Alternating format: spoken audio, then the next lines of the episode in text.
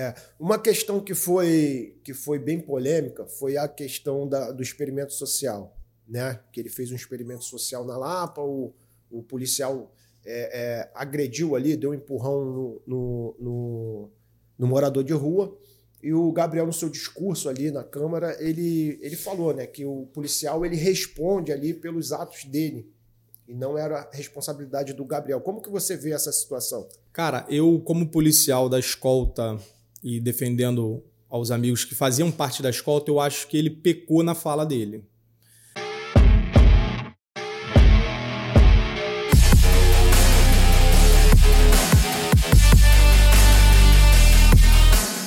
Fala galera, Fábio Gideão aqui no Portal do Gida para mais uma entrevista sensacional e hoje bem polêmica, muito polêmica, né?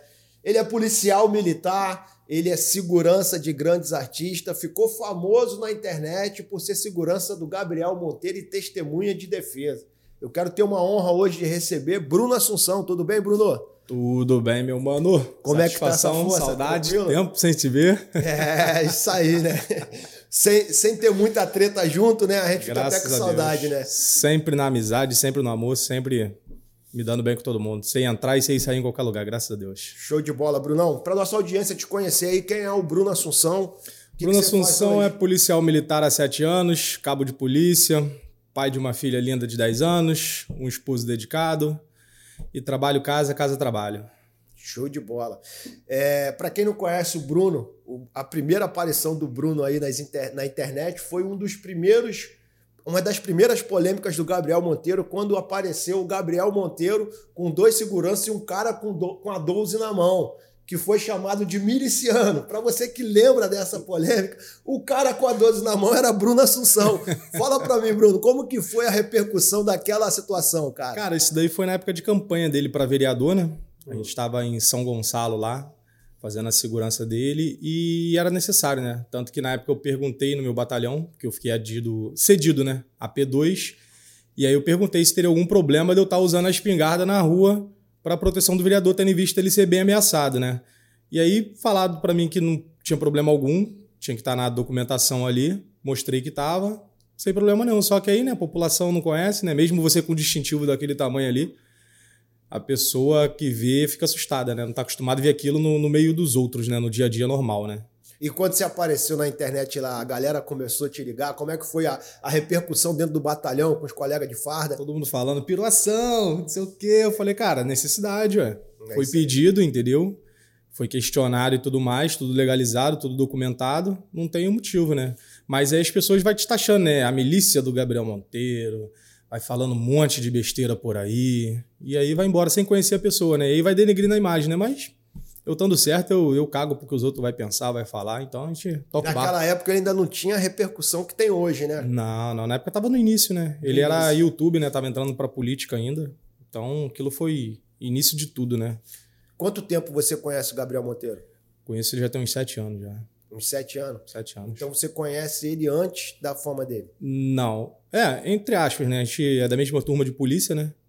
Então ali ele já começou na época da manifestação e tudo mais partir para esse lado aí.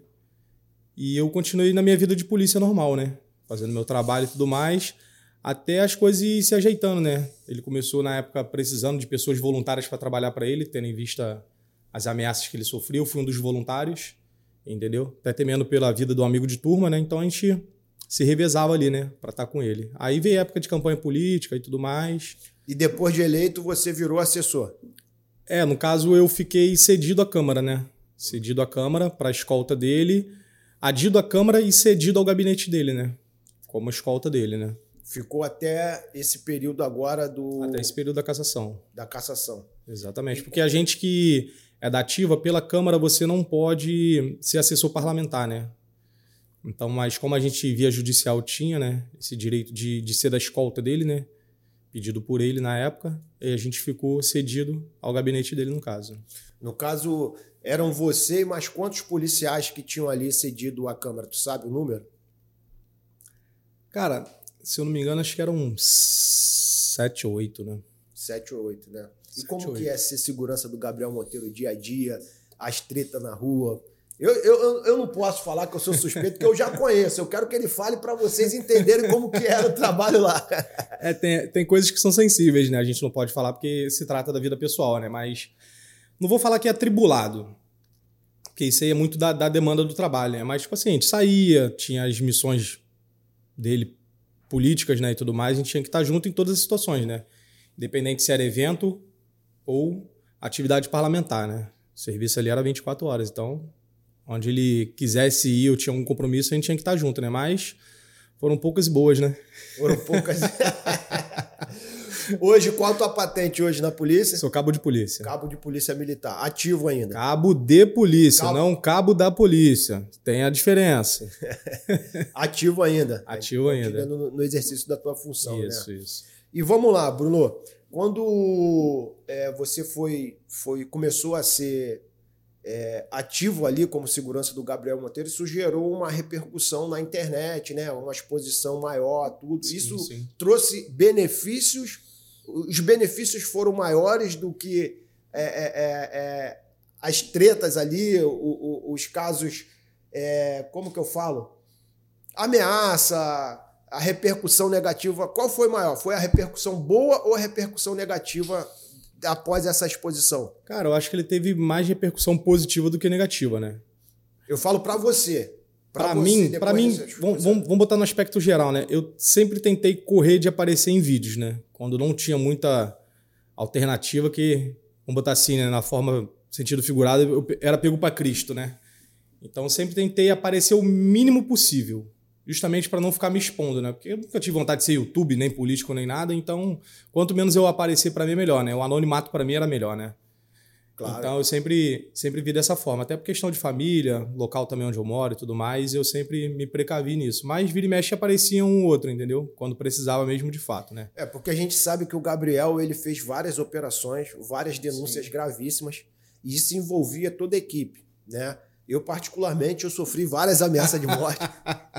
várias ameaças, graças Já até caiu do carro, né? Já até caiu do carro. Pra quem não sabe, eu tinha que contar essa história, cara. Posso contar essa história? Conta, conta. Essa merece. Eu com a câmera ligada, a gente filmando uma operação, numa situação que ele teve que correr atrás do, do meliante lá, né, cara?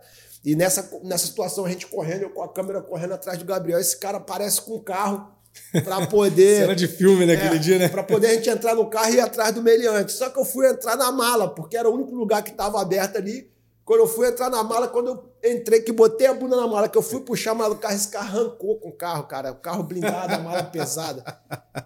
Eu rolei no asfalto. Eu só olhei no retrovisor quando eu vi, Deus já tava no chão rolando no asfalto, com câmera com e tudo. Câmera pendurada no pescoço. Eu falei, meu Deus, meu irmão, engraçado. eu tenho a calça rasgada hoje. Até hoje por causa desse dia. Cara. O engraçado é que ralou, mas a câmera em si não aconteceu nada, nada. É louco, intacta. Ele já deu um rolamento, já caiu em pé correndo. Surreal, cena de filme aquele dia. Eu caí, eu caí na frente do carro do choque na época. Exatamente. Que fazia, que fazia a segurança dele, os caras frearam, eu caí na frente, os caras rindo da minha aquele, cara. Aquele dia ali foi surreal, cara. Pô, aquele dia ali. Aquele foi muito louco. Meu irmão, a gente já viveu muita coisa intensa na rua, mas, cara. Aquela velha história, né? Foi bom enquanto durou, né? Foi bom enquanto durou. e os riscos, cara, tu. É, eu sei que você, como policial ativo, você tem risco de exposição demais, mas você também tem o, o, aquela questão dentro do batalhão. Como que Sim. você é visto dentro do batalhão pelos seus colegas de farda, por ser segurança do Gabriel, pelas denúncias que você faz? é, dentro do batalhão? Como Cara, é? é? o que eu costumo falar para muita gente, né? Toda pessoa que trabalha para escolta de algum político ou qualquer pessoa, como eu posso te dizer? Igual, por exemplo, muita gente tem raiva do Gabriel. É chateado com ele por causa dos trabalhos que ele realizou. E muita gente leva isso para o lado pessoal. Muita gente tem raiva da galera que foi da escolta, da segurança dele. As pessoas não têm que ter raiva da gente, porque a gente está ali para defender a vida da pessoa que a gente trabalha para ela. A gente não toma nenhuma atitude, vamos ali fazer essa operação, vamos ali fazer alguma coisa.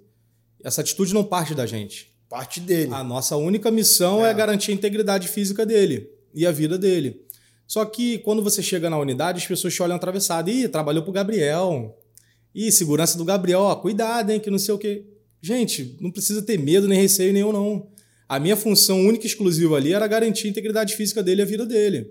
Assim como dos demais, né? E a minha própria vida também. Então as pessoas não têm que levar por esse lado, entendeu? Mas a gente acaba sendo taxado, né?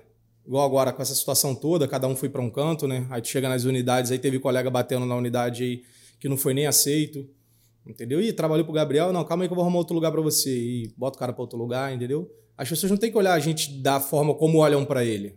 A gente só trabalhava para ele, prestava serviço para ele para garantir a vida dele. Entendi. Só que as pessoas acabam confundindo, levando pro coração, acha que vai estar tá atingindo ele fazendo alguma coisa com a gente, não é assim, mas isso eu consigo tirar de letra, cara, porque eu consigo me dar bem com todo mundo. tenho essa facilidade de conversar com a pessoa, de mostrar para ela que eu não sou aquilo que ela tá pensando, que era apenas um trabalho, entendeu? Então eu consigo desmistificar essa situação, entendeu? Justamente pelo fato de eu conseguir me entrosar bem e de conversar, entendeu? E depois desse lance da cassação do Gabriel, tudo isso que aconteceu com ele, como que ficou o clima lá com a segurança, com o Gabriel? Então, a gente teve que voltar, né? Porque como a gente é da ativa, a gente tem que se apresentar na unidade, né? Isso foi muito cobrado pela imprensa também, né? Só que eles esquecem que tem todo um trâmite burocrático por trás, né? Não é simplesmente o Gabriel foi caçado, eu vou pegar e vou chegar lá e falar, ó, oh, tô aqui, eu sou o Assunção, sou da escola do vereador, quero voltar a trabalhar. Não é assim, tem todo um trâmite burocrático, tem todo um papel por trás daquilo, né? A Câmara tem que oficiar, eles têm que me notificar, eles têm que me avisar, ó, você está com o ofício pronto, você tem que se apresentar, tá aqui o papel, vai lá na sua unidade se apresenta. Então tem todo um processo, né? Não é só simplesmente você pegar e falar eu tô aqui. Então eu dependia da Câmara fazer o ofício, informar a gente que o ofício já estaria pronto, a gente pega esse ofício, iria para a DGP, se apresenta na DGP e a DGP vê para onde a gente vai, né? O nosso destino. Então tem todo esse trâmite burocrático, né? E a imprensa martelando, né? Passando em, em televisão aí, cobrando, cadê a escolta do vereador que não se apresentou e botando a gente, entre aspas, contra a sociedade, né? para os outros pensar, tá vendo? Tá lá, ó, tá usando a escolta, ainda não tava. A gente estava aguardando o processo legal para poder se apresentar, né? É, porque eu sabia que ele tinha duas seguranças, né? Era uma segurança pela Câmara, né? Que são os policiais Sim. adidos lá, né? Adidos que fala, né? Assessores. Os assessores, né? E tem um polici os policiais que ele paga por fora que continuam trabalhando com ele até hoje, né? Aí eu já não sei porque eu saí, né? Então, Sim. tipo assim, eu era daquela parte cedido, né? Aí tem os assessores que trabalham para ele, aí isso aí varia muito, questão de prestação de serviço. E tinha a minha parte que era oficialmente escolta, né? Garantize ela pela integridade física do vereador, do, do ex-vereador, né? E a gente viu também, você saiu em todos os jornais por algumas questões polêmicas que rolou com o Gabriel nesse último período. É, primeiro, você foi testemunha de defesa dele, né? Sim. É, como que foi o testemunho lá? Como que foi a audiência? Como que foi lá? Porque comigo foi sinistro foi duas horas ali é, debatendo com os caras, os caras querendo atribuir a gente algumas falhas que não, eram sim. dele, ou algumas atitudes que eram dele. Não sei nem se eles vão condenar se é certo ou se é errado, mas algumas atitudes que eram dele. Sabe qual é o engraçado disso tudo, quando eu tive ali no Conselho de Ética? Foi o seguinte, que a pessoa que ofertou a denúncia primeiro, as defesas parece que pouco importa, né? Se você não falar aquilo que eles querem ouvir, vamos botar assim, relacionado ao que foi imputado, né? da acusação dele, é como se não tivesse muita serventia. Tanto que depois do meu depoimento que eles foram dar a coletiva de imprensa, né? Eles falaram que o meu depoimento não agregou muito. Mas não agregou porque eu não falei aquilo que eles queriam, eles né? Eles queriam ouvir. Porque de fato não foi a verdade, entende? Eu estava presente no dia, eu presenciei a situação e era tudo contrário daquilo que estava sendo me perguntado. Então o meu depoimento não demorou tanto, acho que demorou uns 30 minutos no máximo, porque eu sou objetivo não curto e grosso, né? Mas bem objetivo naquilo que foi perguntado, né? Porque não tinha muito para onde correr. Entende? Mas aí, como foi opção do, do pessoal de lá oferecer um tipo de denúncia que eu acho que foi um pouco maldosa, né? Porque não foi aquilo, eu estava presente. Mas graças a Deus, eu acho que ele vai tirar pelo menos essa parte a aí, né? A situação que você está falando é aquele último caso do policial Foligno, né? Que empurrou o morador de rua. Não, esse daí, no caso, foi referente à antiga assessora dele, né? Não sei nem se foi assessora, não sei se ela ficou pelo gabinete ou não, né? Ah, a... tá. Que foi da menina que, que, denunciou ele de assédio. Isso, a Luísa, né? Entendi. Então foi mais ou menos nesse, nessa situação. E igual falou lá em casa pra minha esposa, né? Graças a Deus, a maioria das coisas que aconteceu foram na minha folga. Então, geralmente, quando eu vou responder, tava de folga. Tava de folga. Graças a Deus. Entendi. Então não tem muito o que. Você via muita coisa lá dentro, como que era o dia a dia do Gabriel, participava da vida pessoal dele, Sim. das festas, tudo, porque vocês estavam 24 horas. E como Sim. que era o dia a dia do Gabriel? Quando ele tinha evento, ele ia, a gente ia normal. Nunca, nunca foi diferente, né? Casa de show, boate, isso aí, geralmente ele era convidado, né? Então a gente tinha que estar com ele, né? Até para garantir a integridade dele, né? Então, independente do lugar, a gente tinha que estar. Se era casa de show, se era uma atividade parlamentar, qualquer coisa relacionada a estar com ele, a gente tinha que se fazer presente, né? É, uma questão que foi, que foi bem polêmica foi a questão da, do experimento social, né? Que ele fez um experimento social na Lapa, o, o policial é, é, agrediu ali, deu um empurrão no, no, no, no morador de rua. E o Gabriel, no seu discurso ali na Câmara, ele, ele falou né, que o policial ele responde ali pelos atos dele. E não era responsabilidade do Gabriel. Como que você vê essa situação? Cara, eu, como policial da escolta e defendendo aos amigos que faziam parte da escolta, eu acho que ele pecou na fala dele. De que sentido? É, ali na Câmara ali ele falou né, que aquilo dali era a responsabilidade do policial, de ter tido aquela atitude, de ter empurrado e que ele responderia por isso, entre aspas, é o jargão que a gente usa na polícia, né? O RG individual, né? Eu não vejo dessa forma, porque a partir do momento que você presta serviço para uma pessoa, garantindo a integridade física dela, independente se você estava no momento ou não, ou se você tivesse saído do momento e não tivesse presenciado, mesmo assim você teria que defendê-lo. De que forma? Ó, vamos supor, lá no, no dia da, da votação da cassação, que ele tocou nesse assunto. Eu acho que ali ele tinha que ter falado de que forma? É, o policial da minha escolta ele tomou essa atitude porque ele viu ali o, o morador, a pessoa supostamente indefesa, como a população tem julgado, né? Ele estava com a pedra na mão, segundo o policial, né? O Foligno falou. Ele estava com uma pedra na mão para atacar na equipe que estava. O vereador já tinha se retirado e entrado no carro dele. Entendeu? Então, se ele teve essa atitude, foi para resguardar a vida e a integridade física dos membros da equipe, dele próprio e do próprio vereador. Sim. Então, eu acho que ele tinha que ter se colocado de que forma? Ó, o policial trabalha na minha escolta, ele tem que zelar pela minha vida e pela vida dos demais que estavam ali presentes. A partir do momento que aquele morador de rua ou aquela pessoa pegou uma pedra para atacar na equipe, aquilo já se tem como uma, uma ameaça, uma né? ameaça, é. Exatamente. Como poderia ter sido uma arma, uma Exatamente. faca. Agora você imagina, vamos inverter a situação. Imagina se ele taca aquela pedra e pega na testa do vereador, ou na cabeça ou no braço. De quem seria a culpa? Da escolta que não estava observando aquele risco ali. Entendi. Então, se ele defendeu o vereador e os demais, eu acho que ele tinha que ter falado que aquilo dali era a função dele e ele fez corretamente. Porque se ele entendeu aquilo como uma ameaça, ele fez mais do que certo ter empurrado ou ter tido qualquer outro tipo de atitude. E não simplesmente virar e falar que aquilo dali o policial vai responder e que o policial ele vai assumir a responsabilidade, assumir a responsabilidade sendo que ele estava prestando serviço para o vereador no dia, ele estava de serviço. Entendi. Então, se a nossa missão é essa, a gente tem que fazer entre aspas, o impossível para que nada aconteça. Porque qualquer coisa que aconteça é culpa da escolta, é culpa de quem estava fazendo a segurança, entende? Inclusive, vocês arriscam as sua, suas próprias vidas para poder defender ali Exatamente. O, as pessoas que vocês estão Exatamente. trabalhando. Exatamente. Quantas ameaças eu recebi, quantas pessoas já me ligaram e falaram, cara, sai, vai dar ruim, sai porque tem gente querendo pegar. Mas a gente que trabalha, a gente que era amigo da mesma turma e, e questão de, de pensar por esse lado, né? Pô, não vamos sair, vamos deixar o moleque sozinho, não. Teve muita gente que saiu. Principalmente na, na época do fato que você caiu lá com a câmera, né? Que dali Sim. foi, acho que, a época mais. Mais tensa. Né? Mais tensa, mais atribulada, porque você recebia ligação, você recebia mensagem toda hora, sai, que vai dar ruim, isso, os caras vai pegar e que não vai pegar.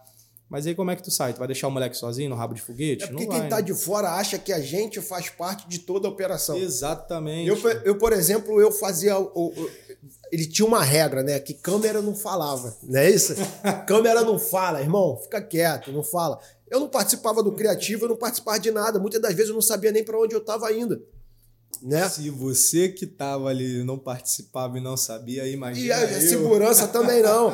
E aí os caras começaram a atribuir a gente algumas situações como se a gente que tivesse elaborado a operação, Exatamente. investigado tudo, e ele tinha uma equipe própria para isso, né? Sim, cara? ele tinha toda essa galera, né, que fazia esse tipo de serviço para ele. A gente da segurança era os executores, né? Vamos botar assim, da, da missão, né? Que é dirigir, de fazer a segurança, mas a gente também não, não sabia de muita informação. Eu não sei se isso era bom ou se era ruim, né? Mas às vezes as pessoas perguntam, pô, você é da segurança, não sabia? Pô, não sabe. É. Não sei. Eu, é eu, estranho, né, falar, né? É, eu, eu, eu fui claro num vídeo que eu, que eu fiz, é, justamente quando começou a sair essas polêmicas, que assim, o período que eu trabalhei lá foi um período para mim muito bom.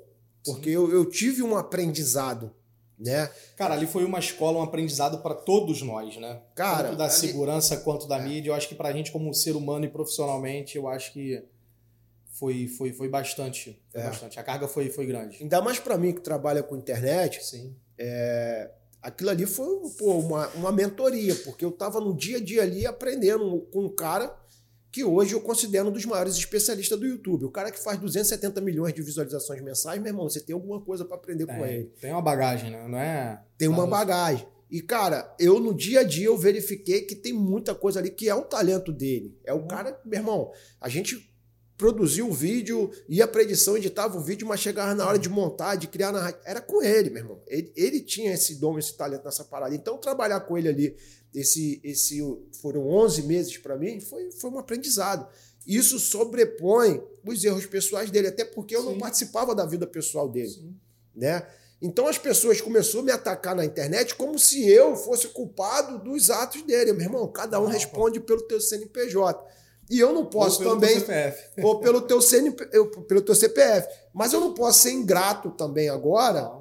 E falar que, meu irmão, ah, porque ele errou, porque ele é mau caráter, porque ele é isso, porque ele é aquilo. Meu irmão, se ele errou, que ele pague. Se a justiça achar que ele cometeu um crime, que ele pague pelos crimes dele. Exatamente. Mas o período que eu trabalhei lá, meu irmão, eu fui grato. Por quê? Porque, meu irmão, foi um aprendizado para mim que hoje eu aplico dentro da minha Cara, empresa. é, é aprendizado de uma forma geral, né? Tipo assim, eu também não posso reclamar, né?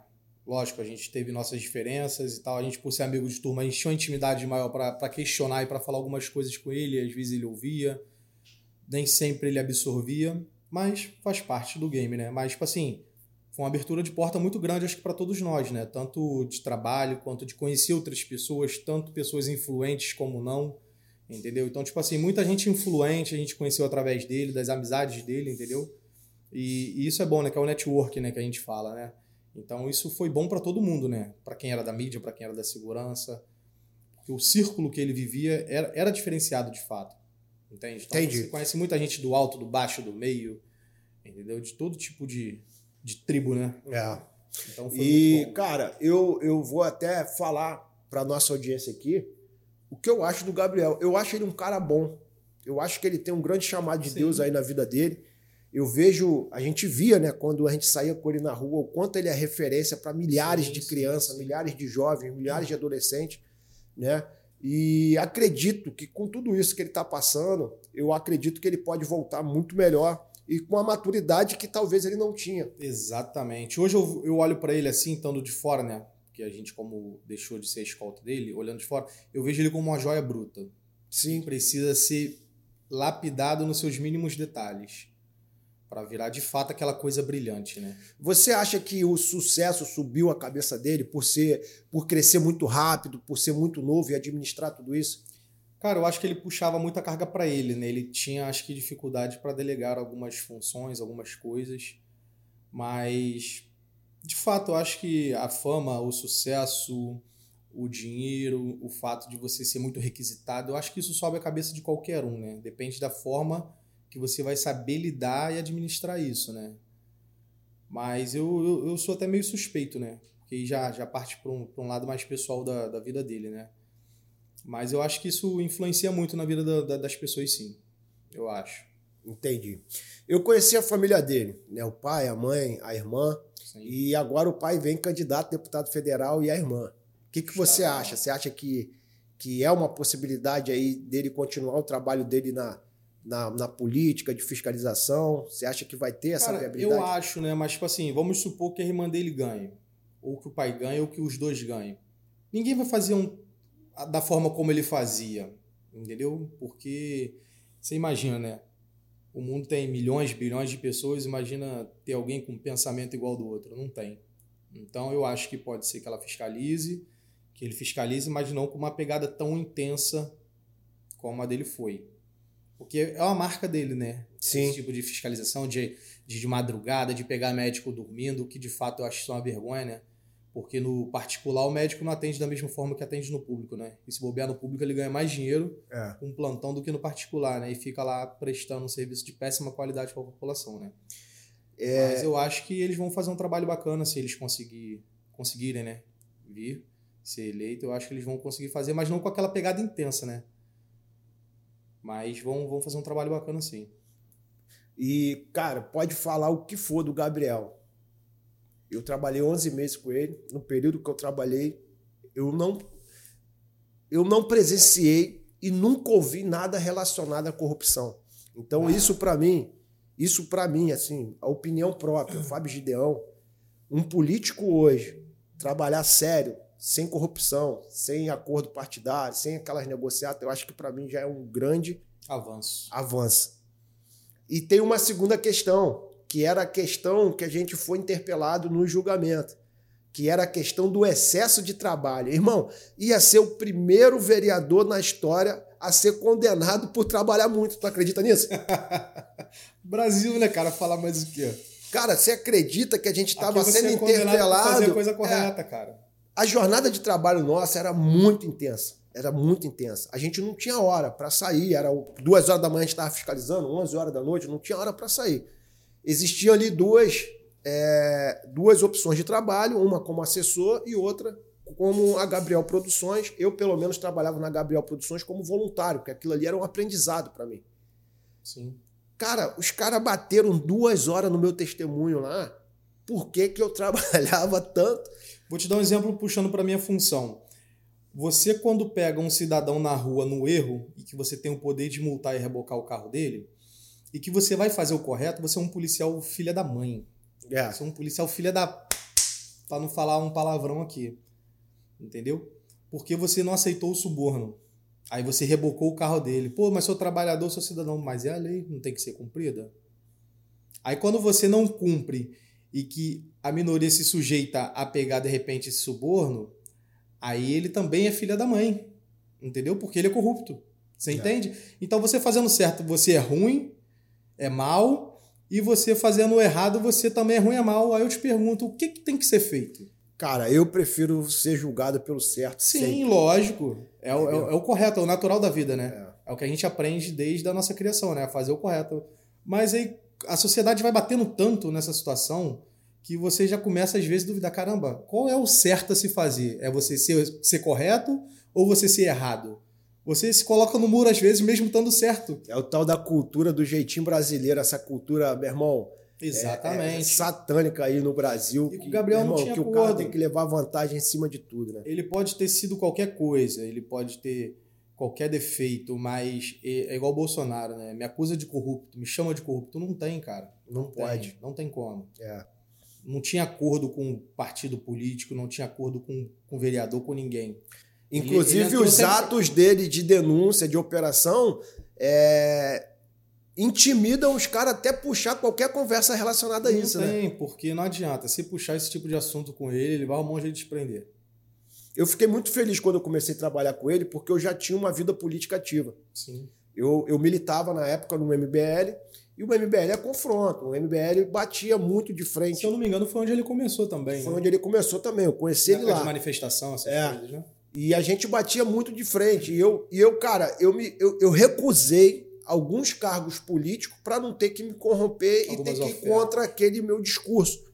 E confesso que quando eu fui trabalhar com o Gabriel, eu já conhecia a história dele, mas ainda fui com o pé atrás. E quando eu conheci a realidade ali, eu fiquei bem mais tranquilo. Eu falei, cara, hoje, graças a Deus, eu posso trabalhar correto. A vida, né, ela te coloca em situações que você se coloca em xeque, né? Quando a pessoa começa a te oferecer mundos e fundos, né? Isso é, isso é complicado. E graças a Deus ele nunca cedeu a isso, né? Isso daí acho que orgulhava a gente como policial, né? Eu falo para muita gente, né? Tenho sete anos de polícia, se procurar minha evolução patrimonial, vocês vão ver lá que eu tenho uma Twister amarela 2008. Graças a Deus está em dia. Consegui botar ele em dia, tava devendo dois anos. Então, tipo assim, não tenho carro. Os outros falam, pô, mas e aquela moto lá que tu sofreu aquele assalto aquele dia? Tô pagando ainda, gente. Eu fiz empréstimo consignado, dei uma parte ainda tô pagando prestação. Conta essa história do assalto aí da moto, que eu vi que viralizou na internet também. Caraca, nem eu sabia que ia ter essa repercussão toda. É mesmo, cara? Nem eu sabia. Cara, geralmente eu uso a GoPro no capacete, né? Sim. Tá, tá até ali guardado, né? E eu tava indo pro motoclube, que eu faço parte, que é o Paladino, lá em Nilópolis. E aí eu tava vindo ali pro Ricardo de Albuquerque, se eu não me engano, não conheço muito bem o trajeto, né? Entra ali naquele, aquela rotatória de Deodoras, vem passando Ricardo, Anchieta, aqueles cantos ali, sim. né? E eu só ando na mola, né? Eu não ando devagar, nem de twist, nem de XJ, eu não ando devagar. E aí, quando eu passei numa parte ali de Ricardo Anchieta, não sei, já quase chegando, acho que é Nilópolis ou Olinda, tem um portal, aí tem uma basinha da polícia ali. Sim. Antes tem um posto de gasolina, que de frente para esse posto tem um, uma rua que eu acho que dá acesso a alguma comunidade, não sei se é de Ouro, alguma coisa assim, não, não me recordo bem. E aí tinha uma XR parada nesse posto com duas pessoas na garupa. E eu tive que diminuir porque a pista ali é ruim, né? O asfalto é ruim e tava uns carros na frente. Eu percebi que quando eu passei, a XR saiu do posto e veio atrás. E começou a vir eu fitando eles pelo retrovisor. Só que quando chega, passa esse portal, né, da entrada ali, acho que é Olinda mesmo. Aí logo na frente tem uma subida por um viaduto que é um retorno. Sim. Só que ali geralmente as pessoas que estão de moto não faz o retorno da forma correta, faz uma bandalhazinha ali. Quando eu cheguei para fazer a bandalha, a XR colou atrás de mim. E eu olhei no retrovisor, vi e falei, caraca, ferrou. Vou perder aqui não, não é possível. Aí tava vindo um carro, eu já arranquei com a moto na frente do carro e vim, né? E marretando. Aí teve umas ruas que tinham quebra-mola e a minha moto por ser carenada não dá E pra... os caras atrás. E os caras atrás, só que eles estavam vindo de uma forma mais ou menos disfarçada. A gente tava vindo voado já para me ganhar. Eles sabiam que a minha moto era baixa, que no trajeto tinha quebra-mola, que uma hora eu ia reduzir. E ali talvez seria a hora que eles iam me ganhar. E já chegando já no centro de Nilópolis, eu lembro que tinha um semáforo. Nessas horas tudo acontece, cara. É um troço surreal. Você já tá na merda, entre aspas, acontece coisa para dar mais merda ainda. Quando chegou nesse sinal, tinha um ônibus parado e um carro para encostar no sinal. Não sei o que que deu no carro, o carro meio que fechou o ônibus um pouquinho, eu fiquei naquele meio ali fechado entre os dois. Caramba. E o maluco da XR já colou atrás de mim de novo. E eu batendo no vidro do carro, sai, sai, sai. O maluco me olhando assim com a cara de boa. Eu falei, sai, sai. Ele abriu. Aí eu arranquei com a moto. Só que quando foi chegar, aí passamos no centro de Nilópolis, ele veio me acompanhando, já um pouco mais distante, né? Que a minha moto anda mais. Aí quando chegou beirando a estação, a linha de trem, tava em obra. E tinha um carro manobrando ainda. Falei, puta merda, nessa Caramba, hora tudo mesmo. acontece, eu doido pra passar, pra sair dali. Aí quando o carro saiu, eu já subi pela calçada mesmo. Aí show, passei, ele estava chegando ainda para poder fazer essa manobra que eu fiz também. Aí quando eu passei, eu falei, pronto, já tô na rua do, do motoclube, né? Que eu vou conseguir ficar mais tranquilo, né? E já estudando um lugar onde eu ia parar, né? Porque na minha cabeça já tava o seguinte, quando ele colar, eu vou chamar o pé no freio, eles vão passar e eu vou ter tempo de reagir, né? Mas tudo pensado de forma rápida. Porque igual eu falo para muita gente, né? Eu que sou oriundo de UPP, né? Tive minha formação e trabalhei no Jacarezinho muitos anos. Você operar dentro de uma comunidade é diferente de você reagir a um assalto na rua. Porque quando você tá dentro da favela, você não sabe se o tiro vem do alto, se ele vem do baixo, se ele vem do Entendi. beco, da esquerda, da direita. Você sabe que quando o assalto é na rua, que tem só aquele, aquele tipo de evento ali, você sabe que só vai vir dali. Então você consegue se abrigar tranquilo sem saber que vem tiro do alto ou do outro lado. Consegue ficar mais tranquilo. E aí eu tô vindo e ele vindo buzinando com a moto, bibibi, bibibi. Eu, porra, não vou olhar não. Vou olhar não, mano. Vou olhar não. Caralho, vou perder, não acredito, mano. E bibibi colou do meu lado. Você tava armado. Eu tava armado, só ando armado, cara. Hum. Eu falo pra todo mundo, se um dia acontecer alguma coisa comigo, vou, vou, vou reagir, irmão. Não tem jeito. Vou fazer igual uma tropa de elite, vou cair atirando. Se for pra morrer, eu vou cair atirando, irmão. Não tem tempo ruim, não. E bibibi buzinando, quando eu olhei, o maluco com um oitão assim, ó. Na barriga assim, apontando pra mim. Vem, vem, vem. Falei, não, tranquilo, perdi, vou parar aqui, vou parar aqui. Quando ele encostou mais um pouquinho, deu uma freada, ele passou. Passou, tu meteu. Passou, deu tempo de eu botar a moto no descanso. Só que quando, assim que eu desembarquei da moto, se tu reparar no vídeo, tu vê que eu dei uma baixada mais rápida, porque ele tava com a mão pra trás com o oitão, e nessas horas que eles dão um tiro, né? É. Como tudo acontece com polícia, esse tiro ou pega na cabeça, ou pega no órgão vital e tu morre, é sempre assim. Então eu já baixei logo que eu achei que ele ia dar um tiro na covardia. E quando ele percebeu, ele parou distante. E quando ele percebeu que eu desci da moto, que eu me afastei, ele pegou e desceu pra vir andando pra pegar a moto. Aí eu já tinha visto o abrigo ali, eu falei, pô, aqui eu tenho um abrigo. Tanto que eu nem entrei atrás, né? Logo perto de um portãozinho branco ali, era tipo um recuo, né? Sim. Aí eu falei, aqui eu já tenho um abrigo. Quando eu olhei pra trás, que eu vi que ele tava vindo, eu falei, agora, né? Já peguei, já voltei dando. Aí tinha um colega também que era chá de bebê nesse dia. Tinha uma grávida de nove meses lá dentro. E quando eu puxei, já comecei a dar o colega lá de dentro também, começou a dar também. Começou aquela balaria Caraca. toda. É mesmo, cara. Os dois foram baleados, mas o que acontece? O que tava pilotando a moto, que é o Moreninho, né? Que no vídeo você pode perceber que ele fica rindo. Eu acho que não sei se ele tava drogado, mas ele parecia que tava achando graça da situação. Ele tomou um tiro no braço. O garupa tomou um tiro na perna e um tiro que pegou na bunda. Aí ricocheteou num osso, não sei se foi da bacia de alguma coisa, que furou o rim, baço, intestino, saiu na barriga. E mesmo assim eles conseguiram dar entrada na favela. Eles eram oriundos do final feliz. Aí, através de conversa de grupo de WhatsApp, lá tem uma mulher, uma tal de Dona Eva lá, que eu não sei o que ela faz, se ela é curandeira, se ela é médica, se ela é enfermeira, pedindo para chamar essa mulher, porque tinha dado entrada dois amigos, né, como eles falam, né, baleado na comunidade, precisavam de um atendimento. E aí ficou naquilo, e fiz um vídeo na hora, né, falando que eu tinha reagido a um assalto e tudo mais, aquele vídeo, mais de 100 mil visualização também. Tentei botar o meu próprio vídeo na plataforma do TikTok, ele me bloqueou. É mesmo, cara? Ele bloqueou. Outras pessoas pegaram meu vídeo. Botaram, não, botaram não milhões de acessos de visualização. Eu, dono do vídeo, fiquei bloqueado, né? As outras pessoas não ficaram, né? Não sei qual o segredo, não sei o que a plataforma usa para poder. O negócio de diretriz da comunidade é um saco. A verdade é essa. E aí a gente foi fazendo contato, né? Via grupo de WhatsApp, né? Grupo de companhia, grupo de pelotão. Se alguém tivesse dado entrada baleada em algum hospital para fazer contato, que provavelmente tinha sido reação do assalto. Sim. E aí o abençoado, né? A sementinha do mal deu entrada lá no Albert, em Realengo. Porque o que, que eles fazem? Quando você troca tiro numa determinada localidade, que alguém é baleado, eles dão entrada em outra área, porque já é outra área de policiamento. Sim. Então chega lá e conta a história que ele quer. Ah, eu tava passando, tava tendo tiroteio, fui baleado e entrada aqui. Ah, eu tava passando, reagi. Eles inventam qualquer história. E às vezes passa batido. Mas como viralizou muito rápido o vídeo, o polícia, quando chegou lá a informação para ele que ele já tinha visto o vídeo também, ele já travou e falou: opa, isso daqui é as características do cara que o colega do vídeo está falando. Aí fizeram contato com a gente e falou: deu entrada no Albert. Aí Gabriel também já me ligou na hora e falou: Som, tá tudo bem com o tio? Tá. Vamos ver como é que tá essa situação. Aí ele foi até lá, era até churrasco nesse dia lá, igual eu te falei, né? Do chá de bebê. E aí ele chegou lá, a gente foi na delegacia, fizemos uma ocorrência, fomos pro Albert, reconhecemos. Reconhecemos de que forma, né? Ele estava ainda no, na sala de cirurgia, mostrei a foto para a enfermeira que ele deu a entrada. Ela falou: e esse daqui mesmo, né? Bigodinho louro, cabelinho louro, aquela, aquele trejeito. Não tinha como né? errar. Não tinha como, né? Tava com kit completo, né? Entendi. Tava com kit completo, né? Aí, fomos lá, fizemos reconhecimento a ele mesmo, fomos ver o nome. Uma semana de cadeia, de, de solto, né? Ele estava preso, foi solto por alguma coisa, acho que ele estava de tornozeleira, já cometendo delito.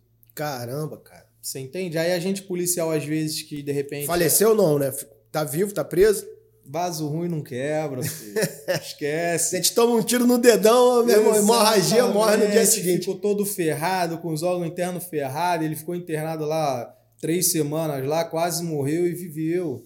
Aí o que eu falo, cara, uma pessoa que acontece isso com ela, ela tá no mundo do crime, eu acho que ela tinha que entender isso como um recado de Deus pra vida dela, cara. Verdade, cara. De falar, cara, olha só, eu fui testemunho disso, eu vivenciei isso quando eu tava na vida errada e hoje eu quero ser de Jesus, eu tô aqui para dar meu testemunho e converter outras vidas, até dentro da comunidade que ele mora. Ressocializar, né, meu irmão? Ele mesmo podia se ressocializar pelo que ele passou, né? É, eu já falei isso aqui outras vezes, eu acho que a cadeia ela foi feita por Deus, meu irmão, porque é o lugar de última reflexão do homem, é onde ele para para pensar. É como se fosse o fim da linha. É. Mas se você reparar, a maioria que sai dali continua fazendo coisa errada, às vezes morre, às vezes volta. Exatamente, é, porque pior. ele já tem a facilidade por entender daquilo que ele foi preso, né? Por cometer crime, ele sabe os modos operantes. Eu acho que na cabeça dele ele acha que dá menos trabalho do que ele buscar alguma coisa para trabalhar, né? É. Deixa eu te falar outra coisa polêmica, irmão. Eu vi que você é amigo do Sargento Sansão, mano. Sargento Sansão deu uma entrevista aqui pra gente no canal, meu irmão. Um vídeo bombou, foi duas horas aqui sargento contando história mirabolante. Meu irmão, até hoje o, o, vídeo acompanha aí no canal o Sargento Sansão. É um cara que eu acho que ele tem um coração bom. Não. Tem um coração bom. Ele, ele, mas... é, ele é julgado pelas coisas que ele passa, né? Mas assim, coração extremamente grande, cara. É. E como que tá ele hoje, cara? Como que você conheceu ele primeiro? Como que você conheceu cara, o Sansão? Conheci o Sansão trabalhando no Jacarezinho, na UBP do Jacaré. A gente bancava a base do cotovelo, né? Que é uma curvinha perigosa onde tu fica vendo o ganso, o ganso te vê e fica naquela dali, né? Qualquer hora pode ter tiro, né? Conheci ele ali. Os sempre dois foi... trabalhando juntos. Os dois, eu e ele trabalhando junto, da mesma, da mesma equipe. E o Sansão, ele sempre foi uma pessoa normal, sempre foi uma pessoa boa, sempre foi bom de trabalho pra caramba. Sansão não tinha medo de nada. Ele sempre foi muito proativo para fazer as coisas. Era aquele cara que, se o comandante tivesse errado, ele indagava por que que tá acontecendo isso, por que que não muda. Ele, dentro da razão dele, da inteligência dele, ele sempre foi uma pessoa de questionar, mas muito bom de trabalho. Porque eu, acho, eu achei ele inteligentíssimo. Não, cara. ele é. Ele é inteligentíssimo. É ele, ele, sabe conversar bem de qualquer assunto, ele entende, ele sabe a lei, entendeu? Só que eu não sei, na, na, na história da vida dele, o que, que aconteceu para desandar, né? Em alguns momentos, né? Teve uma época que eu conversei com ele, ele estava meio que em surto ainda. Ele falou que as pessoas estavam confundindo ele com o Gabriel pelo trabalho dele, alguma coisa, não, não me recordo bem. E aí ele estava andando de bermuda, colete, armado e tal. Aí eu não sei se isso daí é mais parte da religiosidade, religiosidade dele, né? É. A qual ele é. Se é algo espiritual. Se é algo espiritual. Eu creio que deve ser espiritual, né, cara? Eu acho que nada na vida de alguém é, ah, o fulano tá doidão tá maluco, ficou doido. Eu acho que isso aí tem que ser estudado de uma forma diferenciada, porque eu acho que é algo espiritual na vida dele. Você acha que isso pode ser sequela da pressão que ele vivia dentro da Polícia Militar? Que ele fala muito sobre isso. Ele fala muito das questões de, de, de humilhação que ele sofreu lá dentro, de porrada que ele tomou, porque cara, um cara muito inteligente dentro de uma corporação, aí Sim. talvez ele pode ser incompreendido, não é isso? Sim, ele, ele pode ser compreendido de uma forma equivocada, né? Ele teve os problemas pessoais dele, Entendeu? Igual eu te falei, pode ser por questão espiritual, ele já sofreu. Inclusive, tem amigos nossos do Jacaré que hoje está adido no centro presente, que mandou mensagem para mim falou: pô, Sansão tá andando aqui na Presidente Vargas aqui, ele parece estar tá meio desorientado. Falei, mano, vai lá, ajuda. O cara, pô, trabalhou com a gente no Jacaré, pô, a gente é família, irmão. Ajuda o cara, o cara é polícia igual a gente. Aí foram lá, conseguiram recuperar ele. Aí levaram ele para o HCPM, que eu acho que teve esse problemada toda. Foi eu você acho... que, que levou o Gabriel lá para poder resgatar ele agora, Também. Foi? Aí essa situação da Presidente Varga, o colega lá, o, foi até o Cabo Lisboa, que eu acho que estava no dia, né? E ajudaram a, a resgatar o Sansão, aí levaram ele para o HCPM, aí teve esse problema lá, né? Não sei se o pessoal de lá também não compreenderam a forma como ele se encontrava e deu um tratamento adequado. Eu não posso também julgar o pessoal do hospital e também não posso julgar o Sansão, mas a forma como me foi relatado que ele foi resgatado, ele merecia um cuidado diferenciado dos demais que estavam lá no hospital, entendeu? E aí eu acho que deu confusão, ele falou que deu porrada nos outros, ou deu porrada nele, e amarraram ele para dar remédio e tudo mais. Aí eu não sei como procedeu, né? Isso foi, foi relato dele, né? A polícia militar deu o suporte necessário para ele? Cara, não sei te dizer. Porque se eu falasse que não deu, de repente eu poderia estar sendo injusto, né? É. E se deu também, eu também não faço ideia, porque isso aí já não, não tive acesso, né? Mas ele foi para o hospital, foi medicado. Não sei o que aconteceu no hospital que deu a confusão, que ele falou que foi maltratado lá e tal, entendeu? Então isso aí é questão de avaliação. Agora, nessa situação do Gabriel, eu tava. Eu sempre tive contato com ele, né? Tanto que quando ele troca de número, ele me manda mensagem: Qual é, Assunção? Tô aqui, pá. Sempre manda um vídeo, né? Tem até vídeo dele aqui, tem conversa nossa aqui pra caramba aqui no, no meu WhatsApp. Inclusive, ele tava na área do 22, que era o batalhão que eu trabalhei, na Maré. Aí ele encontrou um subtenente lá, que era supervisão de oficial, e um sargento que era o Ferreira, gente finíssima, fez um vídeo, aí Assunção, tô com teus parceiros aqui do 22 e tal. Então ele sempre foi um cara assim, bacana, mas ele tem esses problemas, né?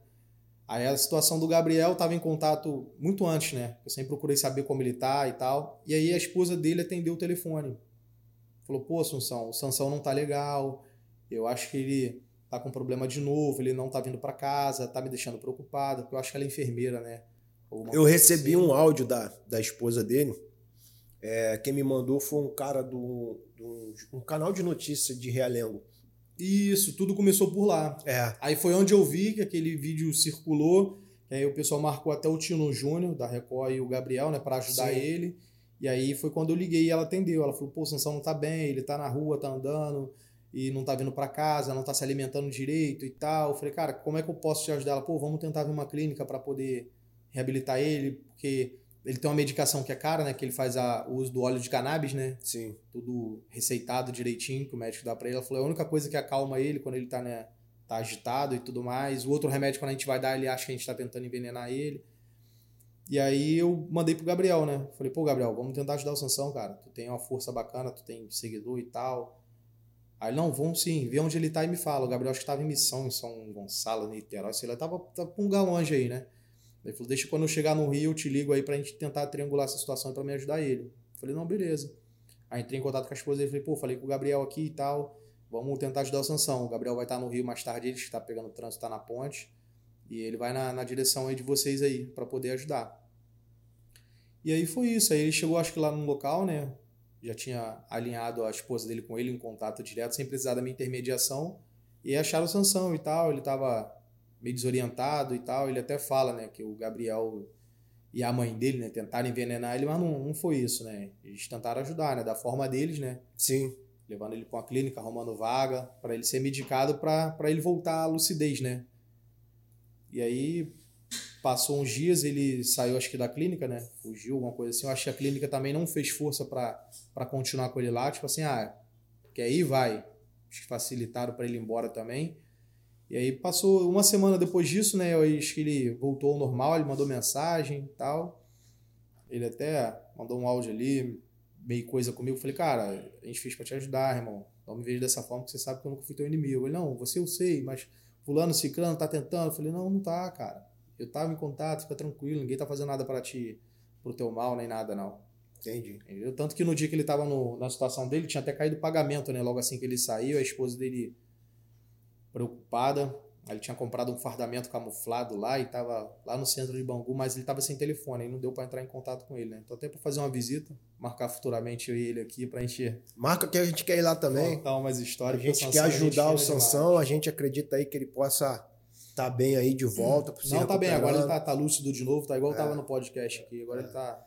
Então a gente, Sansão, a gente tá torcendo por você aí, cara. A gente quer fazer uma nova entrevista contigo aí, contando aí da tua gente recuperação e, e cara, do, do, teu propósito aí.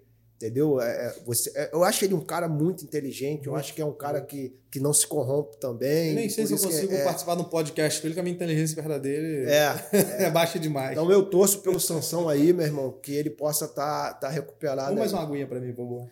Vou, vamos pegar. Meu irmão, é, pô, fiquei feliz de tu vir aqui. Além de, de tu ser um policial aí, segurança do Gabriel, tu é meu amigo, né, cara? é até suspeito, né? É, até suspeito. E, cara, feliz de poder esclarecer um pouquinho pra gente toda essa história, né? Sim, sim. De a gente poder contar um pouquinho também da tua história, do como, como que é toda essa repercussão, tanto negativa quanto positiva na nossa sim. vida. Mas eu acredito que dias melhores virão, meu irmão. Eu creio, cara, eu creio. Engraçado que quando vem a nuvem negra, né, irmão? Ela vem com peso, é. né? Mas como diz o ditado, né? Depois da tempestade vem a bonança, né? Então Depois vou... da tempestade é a bonança. Vou torço aí para que o Gabriel, família dele também. Sim, sim. É, também torço muito por ele. Tenha um grande aprendizado com isso tudo e que possa voltar mais forte, porque, querendo ou não, é uma referência para milhares de pessoas, para milhares de crianças, de jovens. Eu continuo acreditando nele. Sim. Eu continuo e sempre. É igual eu te falei, né, cara? É, um, é uma joia bruta precisando ser lapidada, né? Porque ele sempre faz as coisas muito sozinho, né? Ele puxa a carga muito para ele, né? Eu é. acho isso ruim, né? A gente quando se torna gestor, né? Ele principalmente, né? Que era o gestor de tudo, né? Eu acho que você tem que delegar as funções para as pessoas e cobrar das pessoas que você delegou o resultado, né? Não tentar fazer tudo sozinho. Né? É, o, é o líder centralizador que centraliza exatamente, tudo em cima dele. É. Exatamente. É. Então isso te e acaba sobrecarregando, um tu não consegue dormir aí, direito, é. tu não consegue ter paciência com as coisas. Então isso influencia bastante na, na tua vida pessoal, né? No teu pensamento, na forma de você agir às vezes até no tratamento né, com as pessoas, eu acho que isso muda né, bruscamente, né? E qual o conselho que você dá aí para nossa audiência, para aquele cara que está olhando para você hoje, tem um sonho de ser um policial militar, de servir a sociedade, ser até parecido com o Gabriel, qual o conselho que você dá para esse cara? Rapaziada, estudem, se dediquem, se esse daí é o sonho de vocês, corram atrás. Isso foi um sonho de criança meu, tenho muito orgulho do que eu sou hoje, sou referência para minha família, igual eu falei para vocês, né? Não tem evolução patrimonial, eu tento abrir alguma coisa para mim, para me ganhar um extra fora da polícia, mas sempre trabalhando da forma correta, pautado sempre na legalidade, entendeu? Se tá errado, tá errado, se tá certo, tá certo. Lógico, eu também não sou aquele cara 100% correto, eu tenho os meus erros em casa, com a minha família, essas coisas aradas toda. Mas se é o teu sonho, lute, busque, se dedique. Você com certeza vai alcançar, de repente, até lugares melhores do que o que eu estou. Eu gosto muito do que eu faço, amo de paixão. Gostaria que fosse diferente em alguns aspectos, né? Que eu acho que hoje a gente se sente igual naquele filme do com Jet Li, que eu esqueci o nome, né? Cão de briga, né? Cão de briga. Com a coleira ali, doido para trabalhar, doido para fazer as coisas, mas a gente depende de alguém que, que solte essa coleira pra gente tentar, né? Melhorar essa sociedade. Qual é o teu sonho, irmão? Pô, cara, meu sonho de coração, é, quando eu chegar na minha aposentadoria, eu ter uma condição estabilizada, dar um conforto legal para minha família, poder viajar um pouco e relaxar a mente e lembrar dos momentos bons que, que foram vividos. Policial no Rio de Janeiro hoje, até chegar à aposentadoria, ele é um herói, né? Rapaz, eu falo isso para muita gente, é um herói. O cara que consegue entrar de na... guerra, igual por exemplo, eu trabalhei no 22, né? O 22 é um batalhão de, de polícia muito antigo, né? De antigo que eu digo assim, as pessoas que formaram no Cefap estão lá até hoje, não conheceram outra unidade. Tipo assim, então o polícia tem 18 anos de batalhão, 22 anos de batalhão. É herói, mano. Aí eles falam que na época que na época deles, né, que que não tinha acordo com o tráfico, que na verdade nunca teve ali, né? Ali é bala a todo tempo, né? O comandante fechava a entrada da linha vermelha, que é o acesso mais fácil, né, que você corre menos risco, e você tinha que entrar no meio da favela, passar por dentro da favela, porque nos fundos do batalhão tem um portão, né, Sim. que dá acesso direto para Nova Holanda. E você tinha que entrar por aquele portão vindo pela favela, irmão, era bala a perder de vista. e nessa época eles falam que foi a época que os angolanos, né, vieram pro Brasil, que era aquela galera de guerrilha que gostava mesmo do problema, e falou: "Irmão, era troço surreal. Os caras pareciam que saíam de dentro do bueiro para te dar tiro. Então a gente tinha que atravessar isso tudo para entrar no batalhão, porque o coronel não gostava que a gente saísse por ali. Porque na cabeça dele, o vagabundo tem que respeitar o polícia. De fato, tem que respeitar o polícia. Mas você também tem que saber onde você tá indo, né? você entrar com a viatura com quatro polícias no meio de 50 é, Meu irmão. é coisa de super-herói, né? Assunção, tu acha que o Brasil tem jeito, cara? Cara, tem, cara. Tá no caminho certo eu sou um, igual o pessoal fala, né? Para muitos bolsominions, eu sou um bolsonarista declarado, porque eu vejo o futuro nele. Eu vejo que de fato ele é um cara que tá fazendo o correto. Eu vejo que ele é um cara que não é corrupto. Todo mundo tem seus erros. Se for para julgar os erros, o Lula não era nem para estar tá vindo candidato. Entendi. Entendeu? Pelas as aberrações que ele fez, né? pelos desvios milionários, bilionários que ele fez, né? Investiu Acho que tem uma, países. uma recepção melhor por vocês, pelo fato de ter sido militar também, sim, a mesma cabeça, né? Sim, porque a gente, né, cara, como muita gente fala, né? A gente é a barreira entre o bem e o mal, né? Não que a gente é os melhores, mas a gente é designado para isso, né? É igual quando teve aquela, aquela paralisação da Polícia Militar do Espírito Santo greve, né? Porque a gente é proibido de fazer greve, né? Pelo regulamento, acho Sim. que justamente por causa desse tipo de, de, situação, né? Que a Polícia Militar do Espírito Santo ela entrou em greve por questões salariais, por melhorias e tudo mais, né? Tu viu como é que o Espírito Santo virou um caos? Yeah. Os outros tava trocando tiro no meio da rua, assim, parecia que você tava numa cidade de faroeste, irmão. Os outros tacava pedra na loja, entrava, roubava e pronto. Entendeu? É a sensação de impunidade Exatamente. aumenta. Aí a polícia do Rio tentou aderir, teve muitas punições. Lá no Espírito Santo teve muitos policiais que foram expulsos por conta disso, porque como é proibido pelo regulamento, você não pode. Mas é aquele negócio, né? Virou uma cidade surreal. Sem lei. Mano. Exatamente, sem lei. Sem lei. Era bang bang o dia inteiro. Então ali você consegue enxergar que de fato a polícia é a barreira entre o bem e o mal. É. Entendeu? Tanto que quando a polícia voltou pra rua, ela teve um trabalho, mas conseguiu botar tudo na ordem de novo. Agora imagina, os outros ficam aí, fim da polícia militar. Cara, que babaquice. No dia que não tiver polícia militar, vocês estão ferrados. Esquerdista, de direita, do centro. Não, não existe isso. Eu tô armado, irmão. Eu tô armado, eu faço a minha segurança. Pular lá em casa é bala. Não tem, não tem mistério. Agora imagina os outros que ficam pedindo o fim da polícia militar.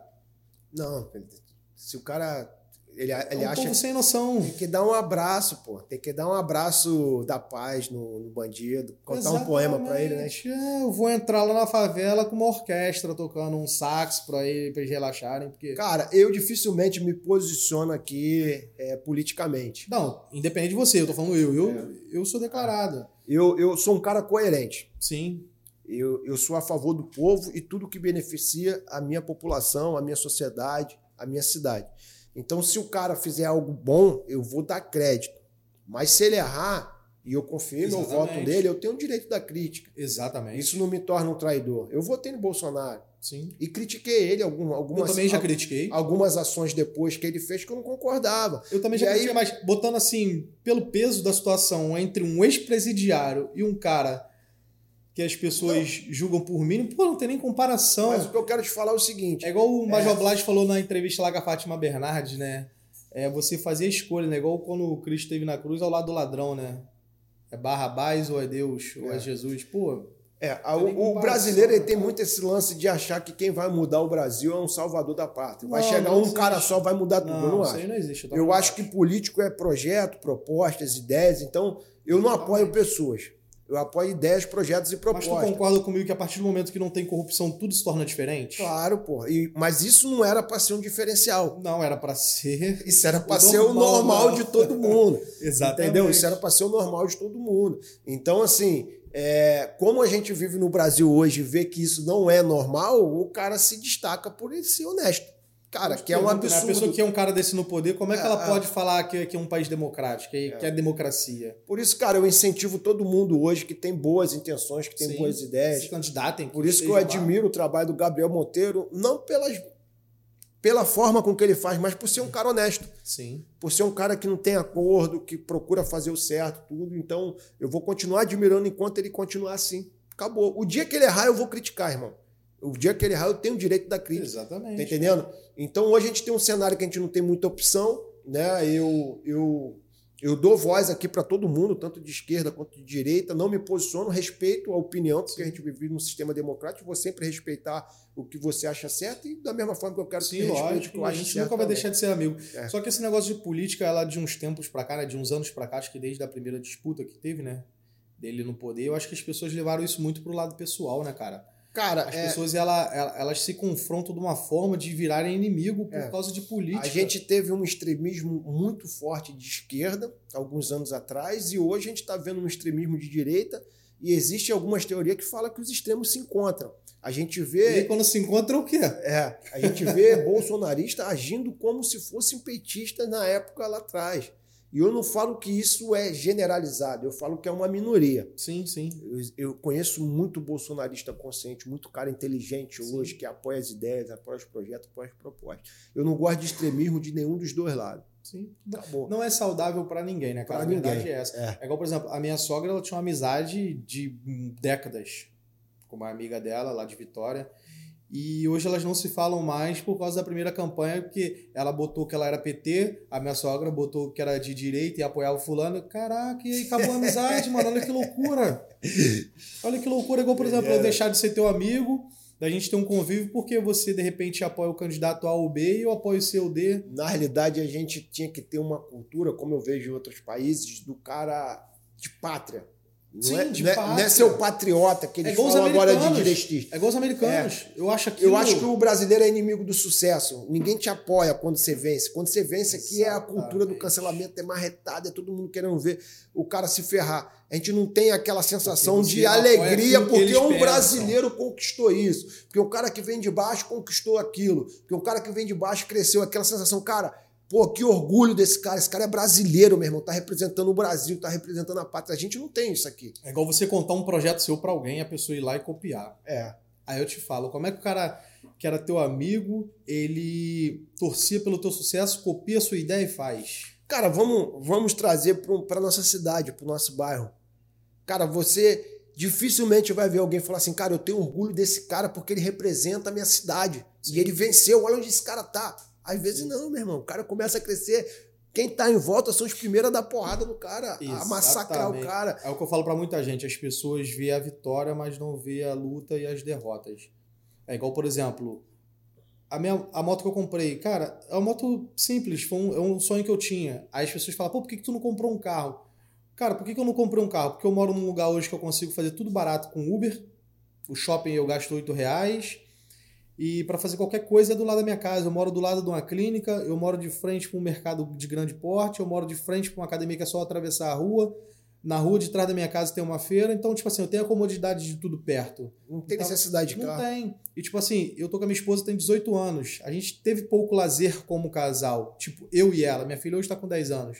Então, eu falei com ela quando eu fui comprar a moto. A gente conversou bastante. Eu falei, cara, a moto, eu acho que a gente teria um lazer melhor, uma aventura melhor a gente conseguiria aproveitar mais eu e você, ela já, já cresceu um pouco. O que a gente for fazer com ela, a gente consegue fazer. Minha irmã me empresta o carro, não tem problema.